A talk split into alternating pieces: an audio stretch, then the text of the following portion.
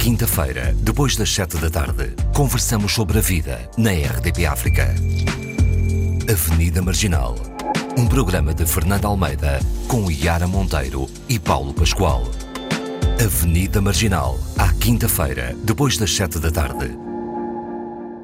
Boa tarde, bem-vindos à Avenida Marginal com os habituais parceiros Paulo Pascoal e Yara Monteiro. Olá, como estão?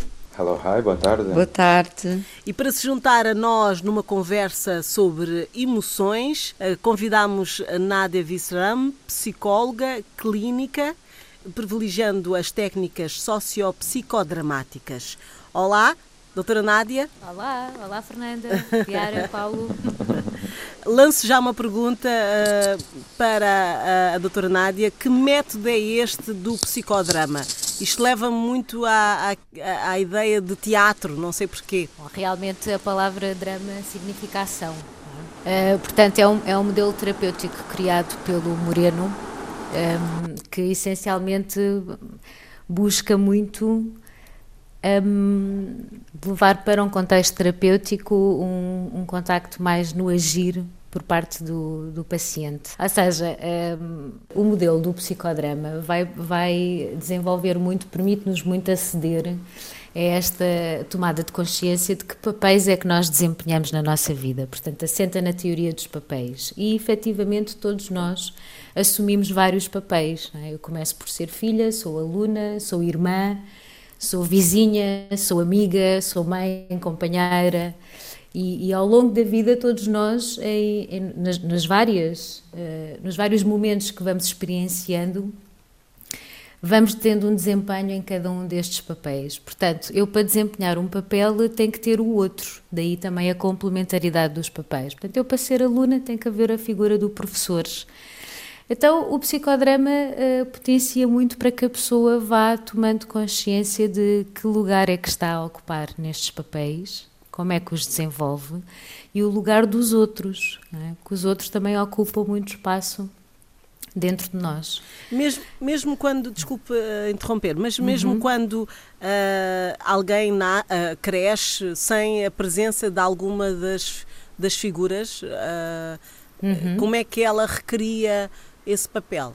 Falemos de uma criança que não tem eh, tradicionalmente as figuras cuidadoras que, será o, que serão os pais, é? o uhum. pai ou a, a, mãe, neste caso.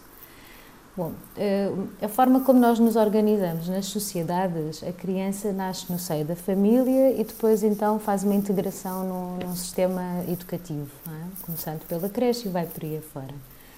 Portanto, no, no olhando para esta sequência, havendo a ausência de uma destas figuras tão importantes, depois aparecem outras que podem assumir esse lugar, não de uma forma tradicional, eh, mas surgem as figuras de referência que depois eh, dão o seu contributo no desenvolvimento da criança.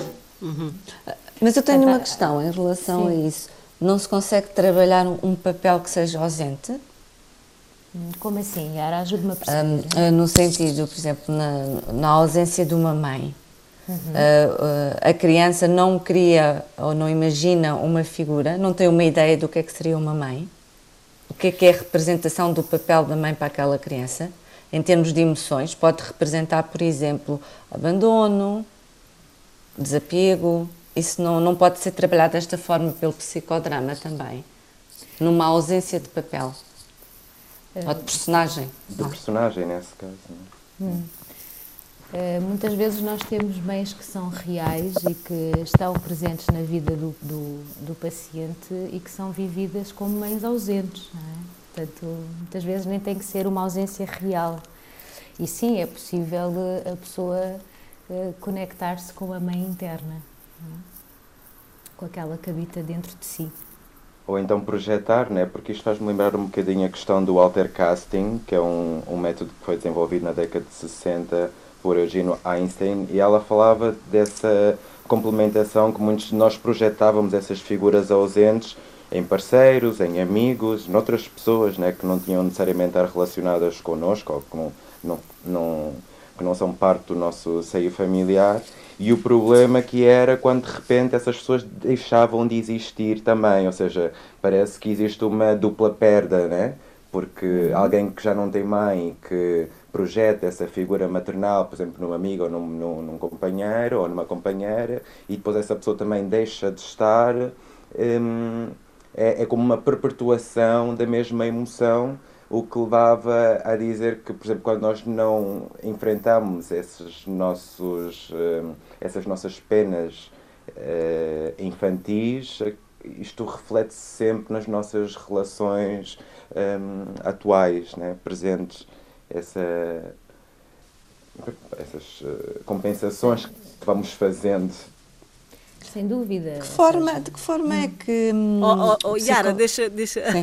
a doutora Nádia explicar, se calhar, eh, esta ideia do Paulo também.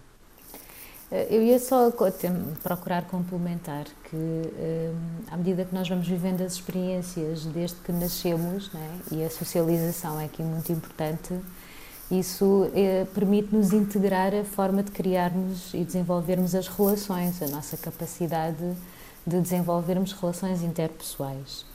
E acontecimentos que, que vivemos numa, numa fase mais lá para trás, infância, adolescência, vão ter uma forte influência na forma como vamos criar as relações e desenvolver as relações na fase adulta. é? Da mesma forma que comumente nós projetamos muito para os outros eh, eh, coisas, conteúdos que, que estão dentro de nós e que precisam de serem cuidados, seja para, para- mesmo para transformações, seja para serem mesmo olhados de outra, de outra forma. é? Eu posso projetar no outro eh, a figura que não tive, não, é? Não tive uma mãe, então tenho aqui uma, uma professora, por exemplo, que encontra aqui um mecanismo de substituição. Como o Paulo dizia, penso, penso que foi, foi isto que eu percebi. E depois acaba o ano letivo, a professora vai-se embora e eu fico sem a professora e continuo sem a mãe que não tinha. Um, por outro lado, também posso, por exemplo, fazer uma coisa mais eh, do, do dia a dia que é, eh, olha, desenvolvo amizades em que tenho mães, que- tenho amigas, perdão, lá está, que são muito amigas protetoras e muito mães e que cuidam muito dos amigos. é? E, e posso fazê-lo dessa, dessa forma também. E isso não quer dizer que a pessoa seja infeliz eh, ocupando esses espaços dessa forma.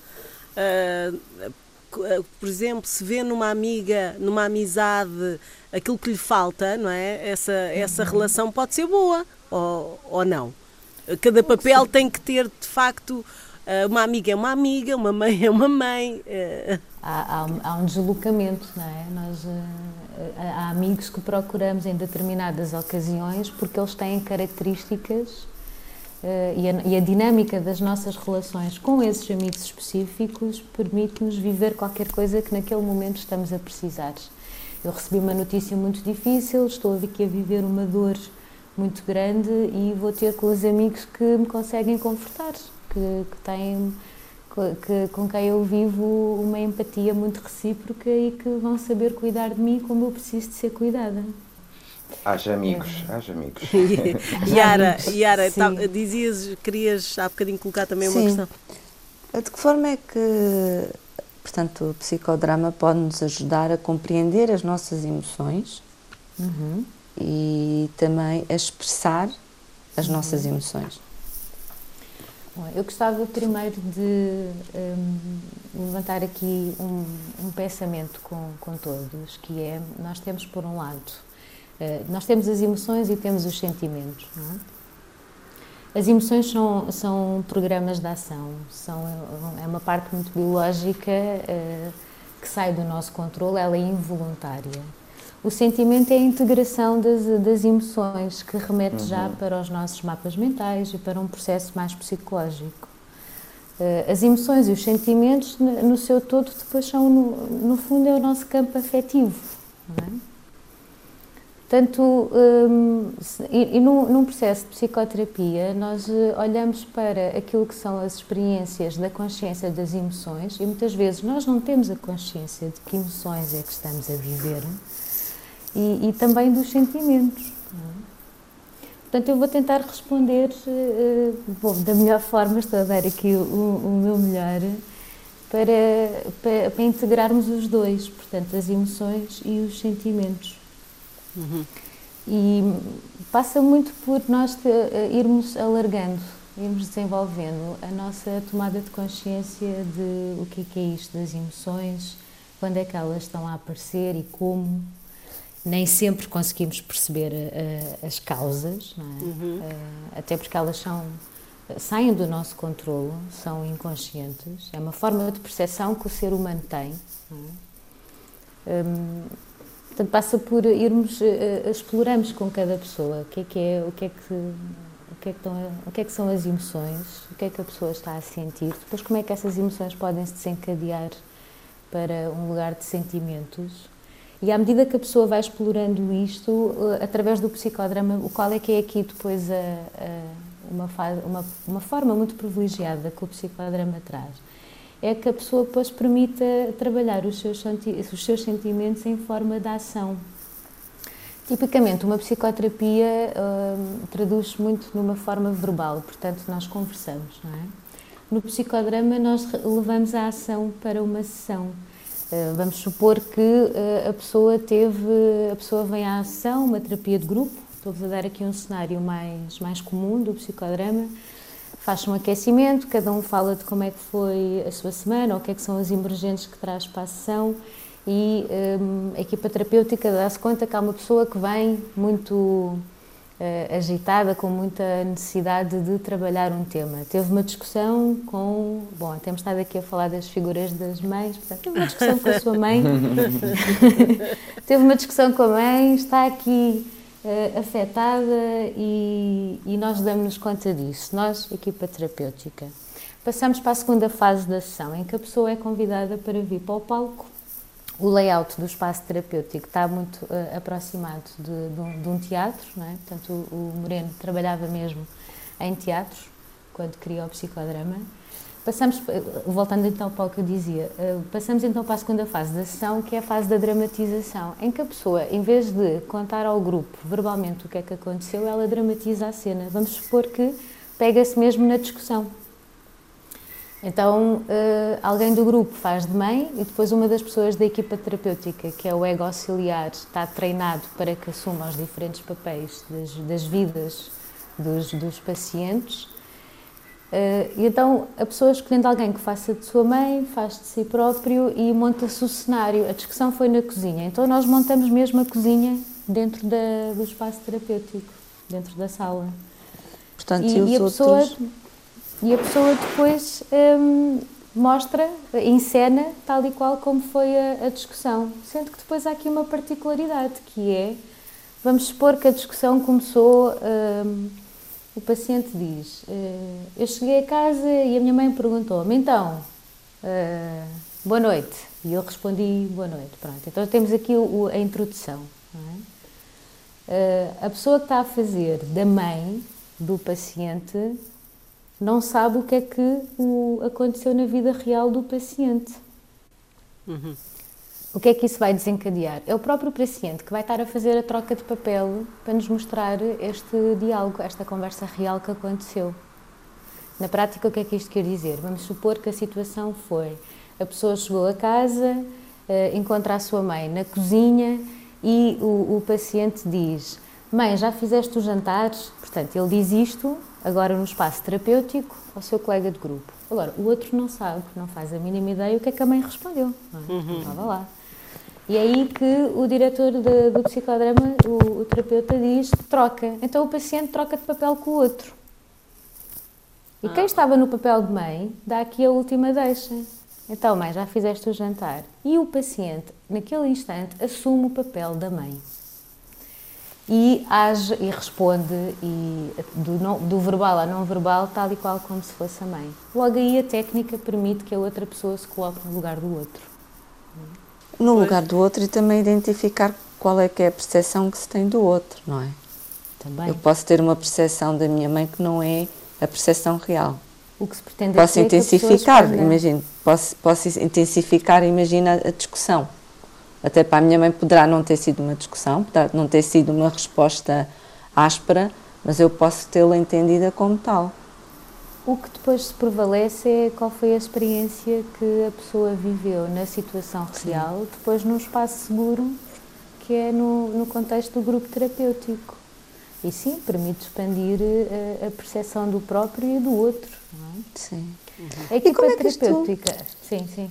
Como é que se relaciona, porque eu tenho conhecimento de algo que eu acho que é um bocado semelhante com as constelações familiares, que uhum. é considerado também psicodrama. Bom, as constelações familiares não são uh, no âmbito do, do, do, trabalho que eu desenvolvo, portanto, antes que eu meta o pé na bola. Yara, vê lá. Mas, hum, mas, mas, as constelações familiares estão relacionadas muito com o sistema familiar, não é? Uhum. E, de, e de, de pouco, do pouco contacto que eu, que eu já tive com as constelações familiares também são, parece-me que são, eh, é uma técnica vivencial, tal e qual como o psicodrama, que permite também que a pessoa possa estar de uma forma mais ativa no tempo e no espaço ao trabalhar o tema da constelação. Mas também por aquilo que eu já tenho vindo a, a aprender um pouco é que há variadas formas de fazer, de trabalharmos as constelações familiares Portanto, Yara, uh, humildemente peço desculpa, não sei se não, é uma dúvida que tenho. Em relação a, a esta é uma, uma, uma, questão que eu coloco para, para os três, um, sobre a sociedade de hoje, vocês acham que é uma sociedade mais emocional ou racional? Ou à procura da tal inteligência emocional? Como é que nós estamos hoje? já que se trabalha tanto isto, é à procura de quê? Do equilíbrio, se calhar é isso, não é? Uh, não sei. Paulo, tens estado mais calado. Uh, o que é que tu achas em relação ao que vivemos hoje, emocionalmente? Eu, eu, não sei bem o que é que eu acho em relação a este momento. Eu sei que a estabilidade emocional e a inteligência um, emocional são duas ferramentas imprescindíveis para o, para o futuro. Né? Eu hoje por exemplo, em relação, estamos a falar das emoções, é que realmente há muitas vezes que surgem emoções que a partir achamos já estão trabalhadas, mas ainda hoje com o que aconteceu com o caso de ontem do futebol, né, que houve hum, o incidente do racismo, eu tive aqui as primeiras horas do dia a realmente a tentar gerir a quantidade de, de emoções ao ler uh, os comentários, as notícias, o que foi publicado, um, e a chegar a essa conclusão de quão necessário é preciso, uh, do quão uh, imperativo é poder ver as coisas e não me apropriar delas, né?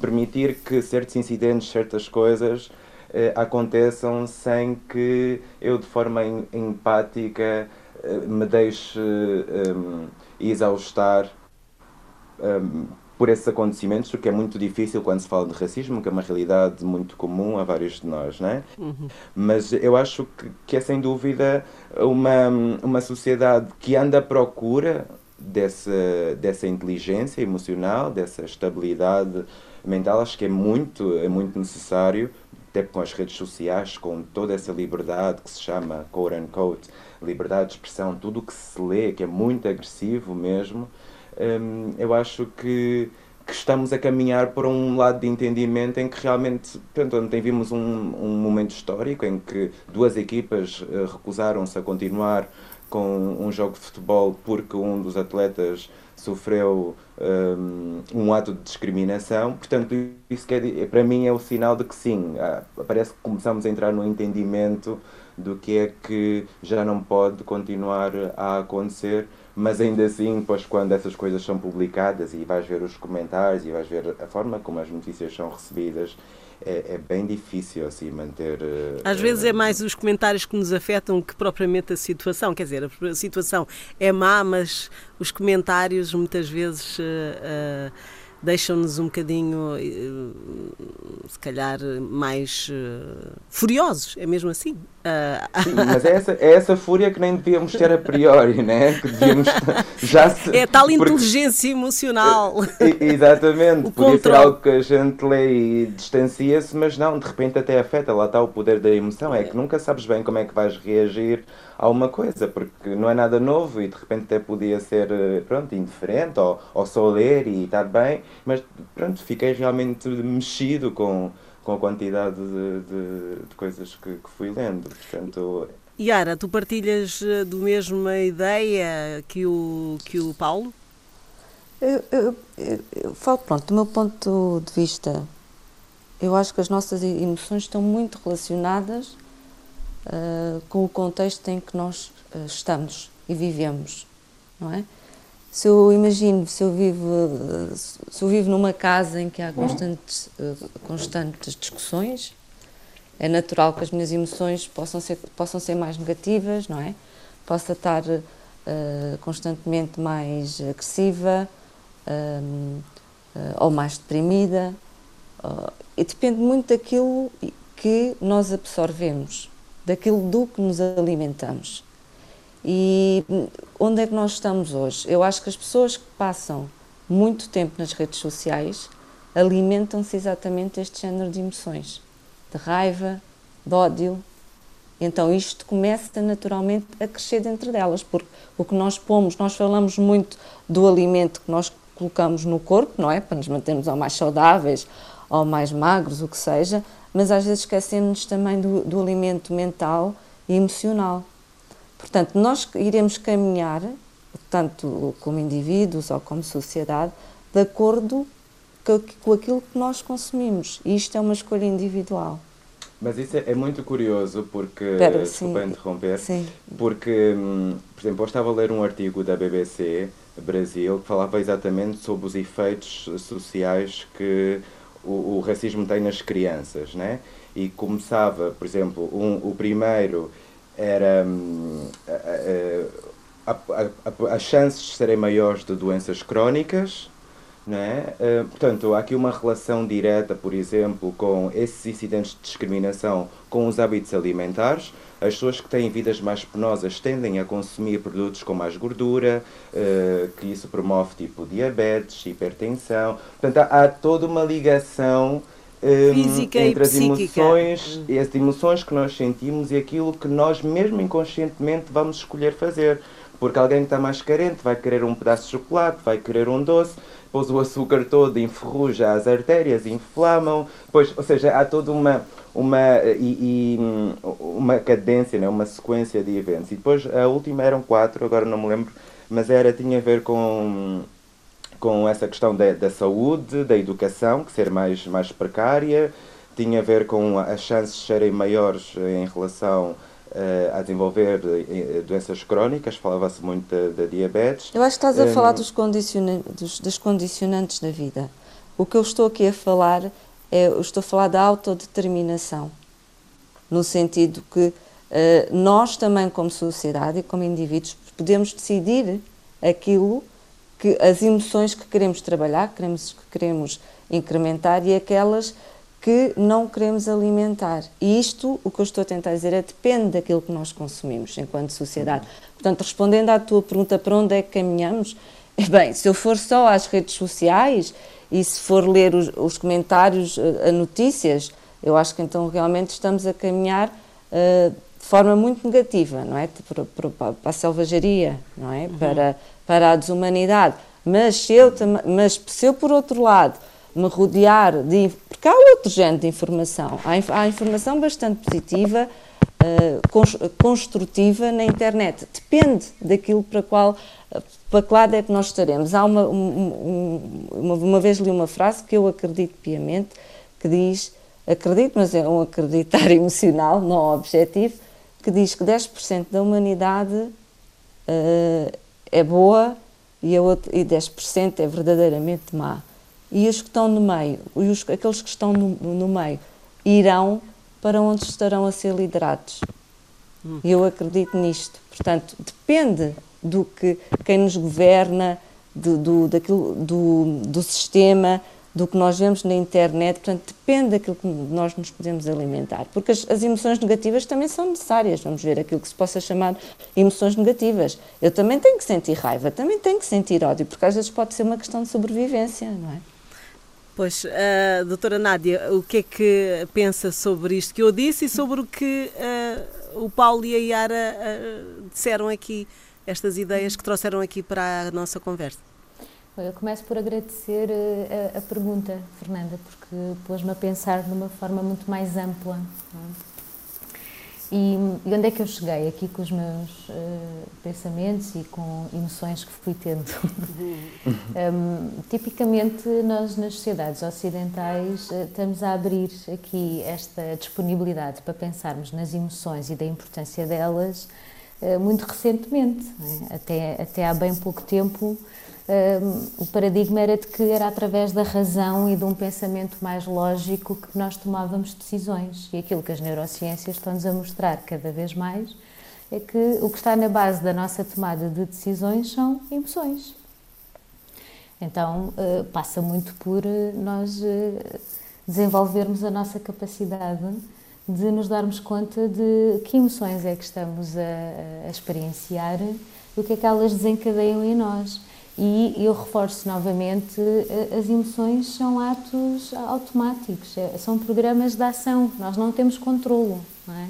E é muito interessante porque, à medida que fui ouvindo o Paulo e a, e a Yara, o Paulo, eh, e peço desculpa desde já se disser alguma coisa que seja desviante, eh, mas ouvia aqui o Paulo a dizer, falava, eu quero a estabilidade emocional, mas quando pus-me a ler as notícias no dia a seguir, eh, não estava a conseguir controlar estas emoções que estavam a aparecer. Eh, e realmente nós não controlamos as emoções, elas são automáticas, não é?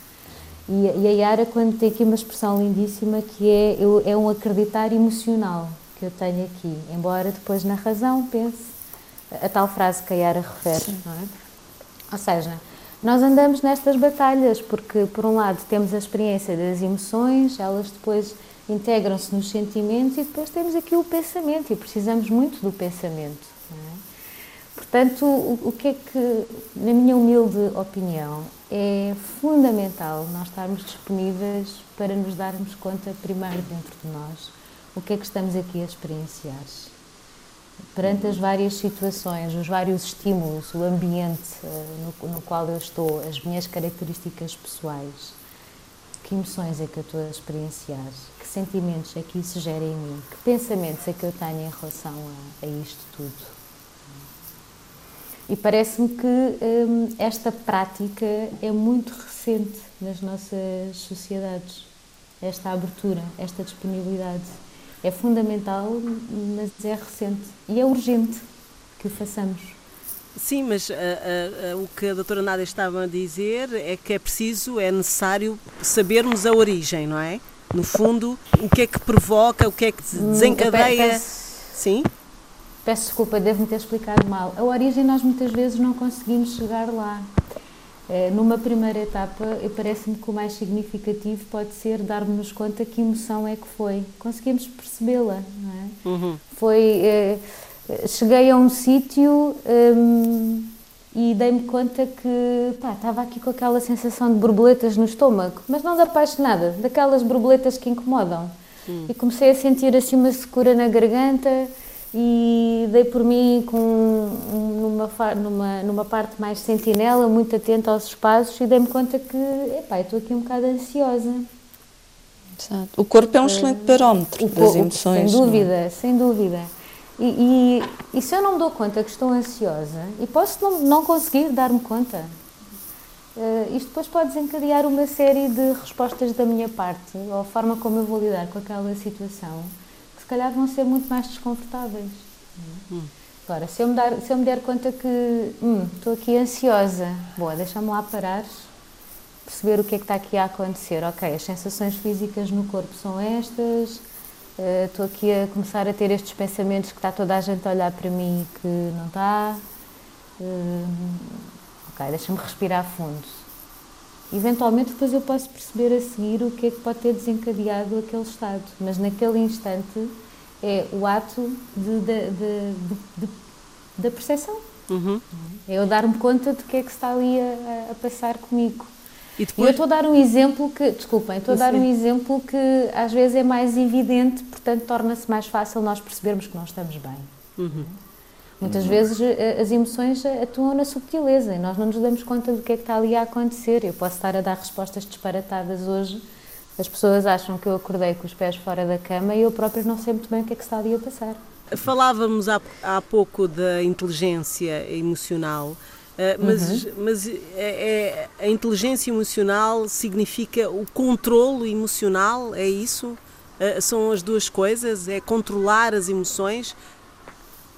A inteligência emocional, de uma forma muito uh, simples, parece-me, pelo menos vou, vou procurar fazê-lo dessa forma, é, é, é, compreendermos como é que as emoções funcionam uh, em, em mim própria e nos outros, portanto, em nós e nos outros. E, e, a partir do momento em que eu vou compreendendo de como é que elas funcionam, no, aprender também a nomeá-las, eh, isso depois torna-me cap mais capaz de as gerir. Não, isso não quer dizer que seja controlar, porque não é possível nós controlarmos a emoção que vem. Podemos é aprender a gerir, e é importante que aprendemos, aprendamos a gerir o que é que fazemos a seguir. Não é? Ou não sentir nada, eu... como os sociopatas. Pronto, aí há uma Mas falta como é que, de, não é? Como é que é, é uma tela totalmente em branco, já que falas de socio, sociopatas, é, é, um sociopata é, uma, uma, é como se fosse uma tela em branco, uh, não há nada, nada mexe. Eu acho que não, há ali um, há um prazer de qualquer coisa, não, é, não vai em direção daquilo que nós achamos que deveria Exato. ser o normal. O sociopata até busca sempre a mesma emoção, se não estou em erro, não é? Pois, mas há alguma, não é? Sim, Acho sim, eu. busca sempre uma não sensação. É, não é um morto-vivo, é, é, tem, está é no lado, se calhar, errado daquilo que deveria ser o normal, é isso? Estou a doutora Nádia. eu estava aqui... eu estou-vos a ouvir. Estou-me a sentir como se fosse a lista de factos. Nós somos os. É interessante, há, há mentes curiosas, não é? Pois, é estou a tentar. Também, quero, também gosto de pensar que tenho uma mente curiosa.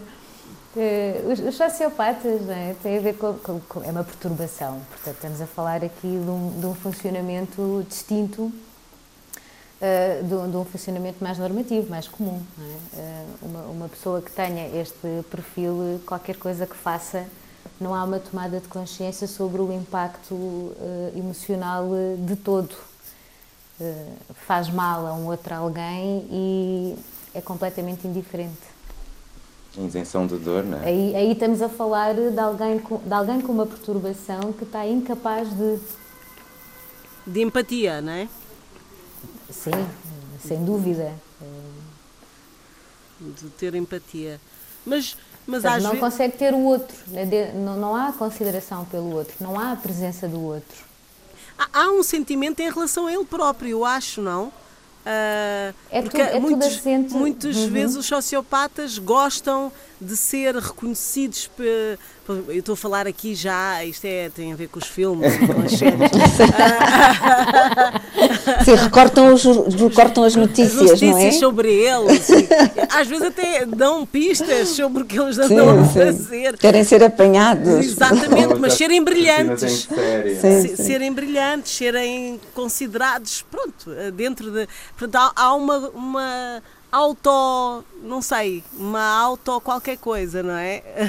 É muito virado para eles. Eh, eles sentem, mas é, é, é um sentimento que não iguala a mais ninguém, acho eu. Eh, eh, só pensam naquilo que sentem. Pronto, acho que é mais assim.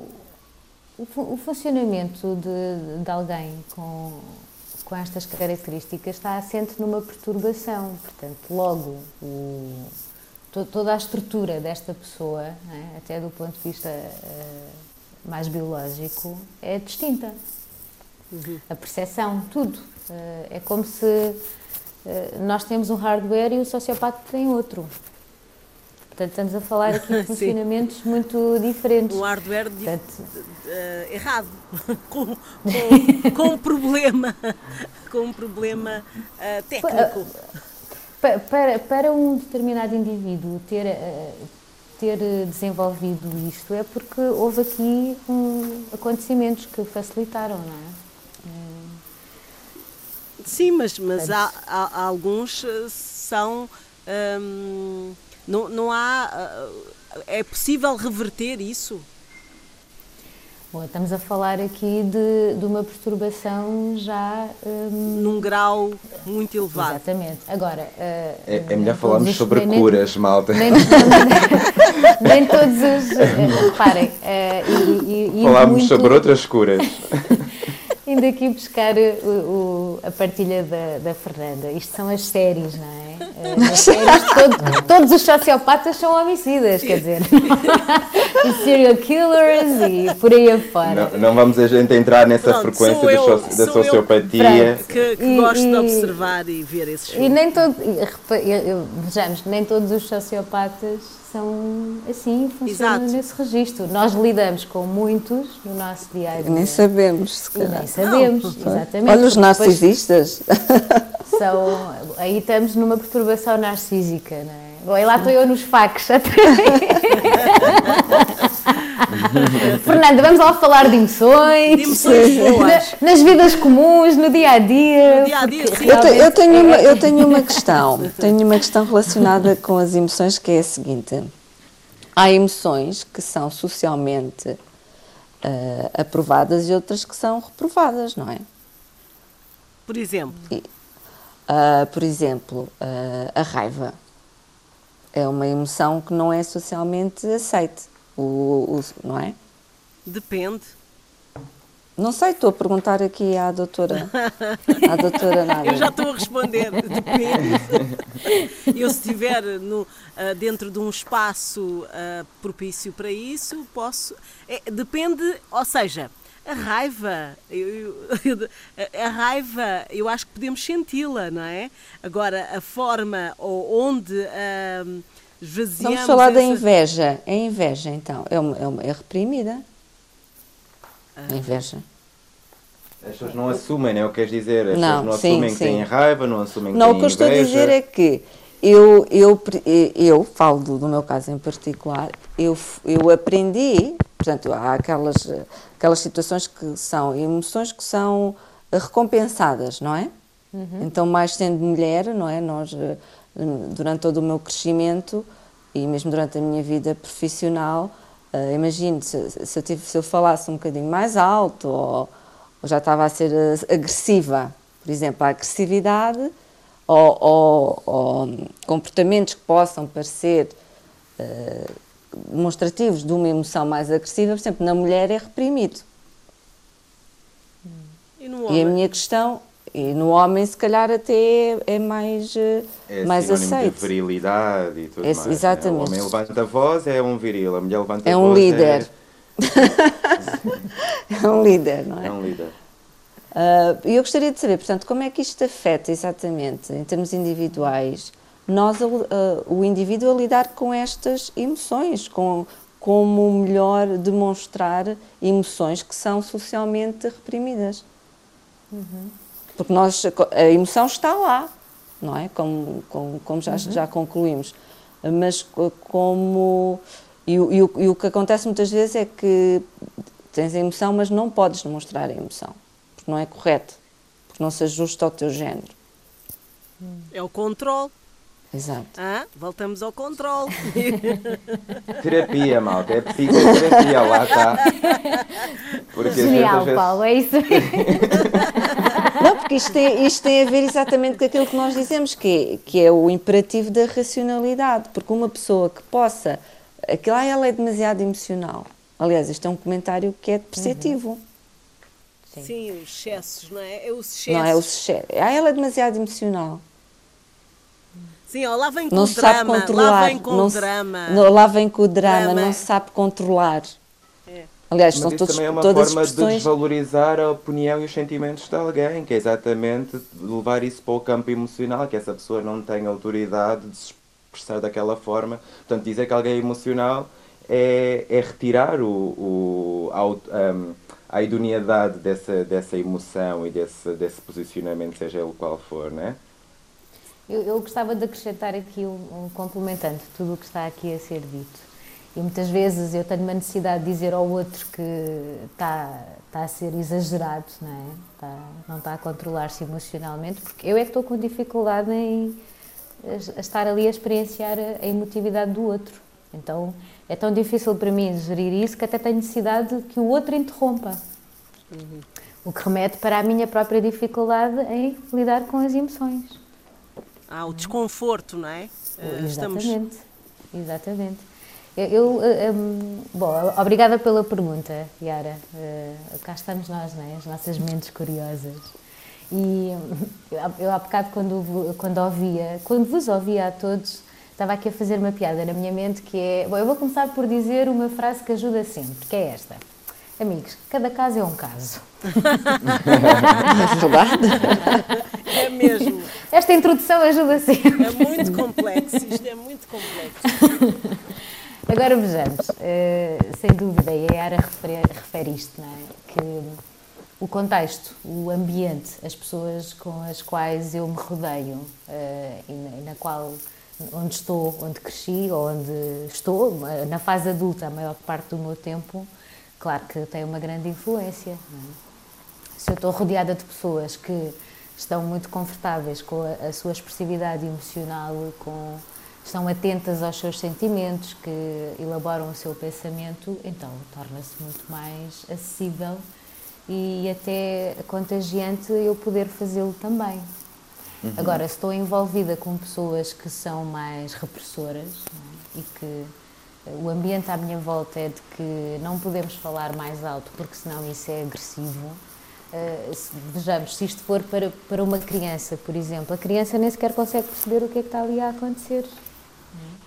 Porque o, o, falar mais alto pode ser só uma expressividade e até o timbre de voz da criança, ou até pode ser uma forma de dar mais emotividade àquilo que está a dizer. Se calhar está a contar uma história e falou de uma forma mais entusiasmada, está ali até numa emoção de alegria, que depois é, é, é, é, sinalizado como raiva, ou como zango, ou como agressividade.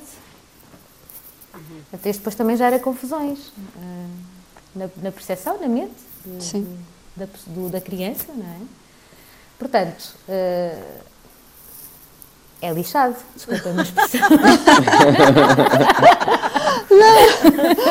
é lixado, não é? nós viver, que termos experiências destas, em que Sim. não nos é permitido darmos expressividade e, e estamos aqui a ter uh, essa experiência. É e não reconhecer os adultos. Sim, os sim. adultos à nossa volta também não a têm. É? E, e, vamos pegar na inveja. Nós sentimos inveja. Todos nós, em algum momento, em alguma, algum contexto da nossa vida. E eu sentir inveja perante alguma situação não é sinónimo que eu seja uma pessoa invejosa, mal resolvida, que. Ou má. Estou aqui. uh, uh, quer dizer fora, fora centrada completamente em mim e muito desligada dos outros. Não, eu posso sentir inveja e isso não faz nenhuma pessoa invejosa. Pelo contrário, vamos levar isto para um, um desenvolvimento pessoal. Eu dou-me conta que estou a sentir inveja e posso ir lá perceber o que é que é essa inveja, dar-lhe uma devida dignidade dentro de mim. Eu acho que esse é o princípio da cura, é, é nós percebermos o que é que causa determinada coisa e a consciência. É, é ter consciência exato. E isso mas isso também é difícil para algumas doutora pessoas. mas acredita na inveja branca? Aquelas pessoas que na que dizem, ah, estou com inveja, mas é branca. Eu nunca ouvi, eu nunca ouvi. Eu, eu, o que eu digo entre as minhas amigas é, por exemplo, é. é boa inveja, inveja, não? Exatamente, é boa inveja.